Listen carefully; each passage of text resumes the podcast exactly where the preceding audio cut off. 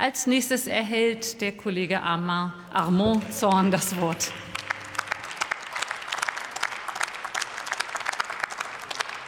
Vielen Dank, sehr geehrte Frau Präsidentin, liebe Kolleginnen und Kollegen, sehr geehrte Damen und Herren. Seit dem 24. Februar dieses Jahres führt Putin einen brutalen Angriffskrieg in der Ukraine. Einen sinnlosen Krieg, wo es einem Präsident Putin nur darum geht, seine imperialistischen Vorstellungen, seine machtpolitischen Vorstellungen mit Hilfe von Militärgewalt auszuweiten. Inzwischen ist dieser Krieg aber auch ein Energie- und ein Wirtschaftskrieg geworden. Putin versucht auf diese Art und Weise, uns hier in Europa, uns hier in Deutschland zu destabilisieren und setzt dafür die Waffe Energie ein. Aber, liebe Kolleginnen und Kollegen, das ist ja nicht so, dass die Ampelkoalition bis jetzt da nicht tätig geworden ist. Wir haben bereits drei Entlastungspakete auf den Weg gebracht. Man kann es nicht oft genug sagen. Bei den, ja, ich wiederhole das gerne noch mal für Sie, wenn Sie das wollen. Wir haben drei Entlastungspakete auf den Weg gebracht in Wert von 100 Milliarden und ich sage es auch noch mal gerne, weil wir im Finanzausschuss mehrfach darüber diskutiert haben. Bei den Inflationspaketen geht es nicht darum, die Inflation zu bekämpfen. Nein, es geht darum, die Auswirkungen der Inflation zu bekämpfen. Das ist der feine Unterschied, liebe Kolleginnen und Kollegen. Nein, das ist überhaupt kein Problem.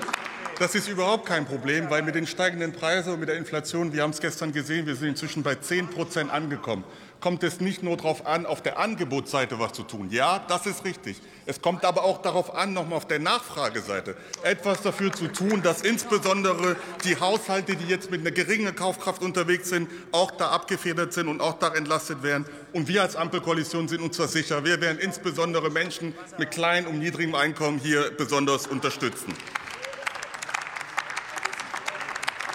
Und weil es auch strukturelle Anpassungen bedarf, haben wir auch im dritten Entlastungspaket auch einen Eingriff in den Strompreismarkt beschlossen. Wir haben auch gesagt, dass wir Zufallsgewinne abschöpfen wollen. Und gestern hat das der Bundeskanzler, der Bundesfinanzminister und der Bundeswirtschaftsminister noch mal eindrucksvoll gesagt. Wir nehmen 200 Milliarden in die Hand. Wir nehmen 200 Milliarden, um dafür zu sorgen, dass wir Unternehmen unterstützen können, dafür, dass wir kleine und mittelständische Unternehmen unterstützen, soziale Einrichtungen, Privathaushalte. Das ist das, was wir gerade brauchen in der Krise. Und wir sagen, sagen eindeutig, wir werden die Menschen nicht im Stich lassen.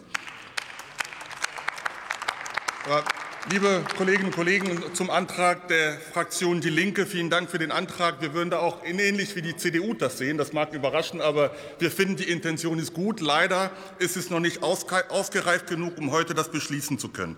Eins können wir alle miteinander feststellen, ist nämlich, dass unser Mehrwertsteuersystem nicht mehr so funktioniert. Das ist inzwischen sehr intransparent geworden, inkohärent und keiner begreift eigentlich, was da noch vor sich geht. Ich war vor zwei Wochen in meinem Wahlkreis in Frankfurt unterwegs, war da bei einem Nahrungsmittelhersteller, vor zwei Wochen, ja, genau, äh, war ich da unterwegs und dort wurden mir verschiedene Produkte gezeigt. Einmal Kuhmilch, einmal äh, Sojamilch, einmal ähm, äh, Hafermilch und ich musste erklären, warum die Steuersätze da so unterschiedlich sind. Ich habe da keine Erklärung darauf gefunden und wenn einer mir das heute erklären kann, dann höre ich sehr gerne aufmerksam zu. Was aber für mich eine große Überraschung war und da habe ich wieder was dazugelernt, das ist die Tatsache, dass dieses Unternehmen auch medizinische Nahrungsmittel produziert. Das heißt, es gibt Menschen, die aufgrund ihrer Gesundheit darauf angewiesen sind, dass sie bestimmte medizinische Produkte konsumieren müssen, um sich zu ernähren. Und noch da ist es so, dass sie mit 19 Prozent Mehrwertsteuer besteuert werden.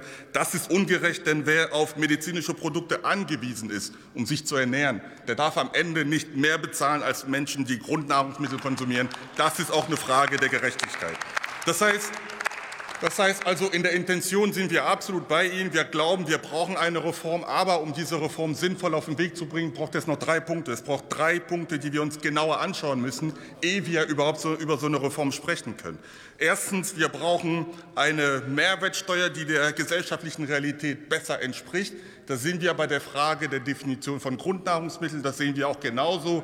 Wir glauben, dass wir da rangehen müssen, sind aber auch der Meinung, dass man das nicht per Gesetz einfach so regeln kann und gerade mal alle Produkte aufschreiben kann, die uns gerade einfallen. Nein, das muss tiefgründiger erfolgen. Zweitens, mit dem jetzigen Mehrwertsteuersystem verlieren wir absolut die Lenkungswirkung. Steuern, darauf habe ich stets hingewiesen, haben ja eine grundsätzliche Lenkungswirkung. Und ich glaube, dass wir bei der Mehrwertsteuer das Konsumverhalten von Menschen in eine bestimmte Richtung lenken können, indem wir dafür sorgen, dass nachhaltige Produkte, dass ökologisch, ähm, äh, ökologisch äh, neutrale Produkte und aber auch gesundheitsfordernde Produkte zu einem ermäßigten Steuersatz angeboten werden. Das ist auch eine Frage, wie wir eigentlich hier unsere Steuerpolitik einsetzen wollen, um unsere gesellschaftlichen Ziele zu erreichen. Und drittens, das ist die Frage der Finanzierung.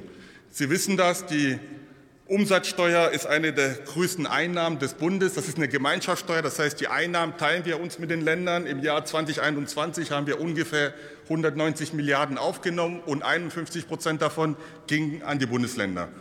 Und wir sehen ja, wie die Aufgaben immer mehr werden. Wir sehen aber auch, wie die Bundesländer zunehmend auch mehr Aufgaben übernehmen müssen. Deswegen halte ich das schon für richtig, dass wir bei der Reform das so gestalten, dass wir am Ende keine Engpässe haben, dass wir finanziell nicht wesentlich schlechter dargestellt sind und dass wir natürlich auch wenn wir das so wollen, dass wir natürlich auch das Gespräch mit den Bundesländern sorgen müssen, weil am Ende wird nur so eine Reform funktionieren, wenn wir auch die Profiteure der Umsatzsteuer mit ins Boot holen. Also liebe Kolleginnen und Kollegen, wir sind grundsätzlich, wir sind uns hier, glaube ich, grundsätzlich einig, von der Linkspartei bis zur Union, dass wir bei der Frage der Mehrwertsteuer definitiv was machen müssen. Unsere Fraktion steht da zur Verfügung. Wir werden die Debatte weiterverfolgen und wollen konstruktiv mit allen Fraktionen dieses Hauses daran arbeiten, dass es uns gelingt, eine Reform auf den Weg zu bringen. Vielen Dank.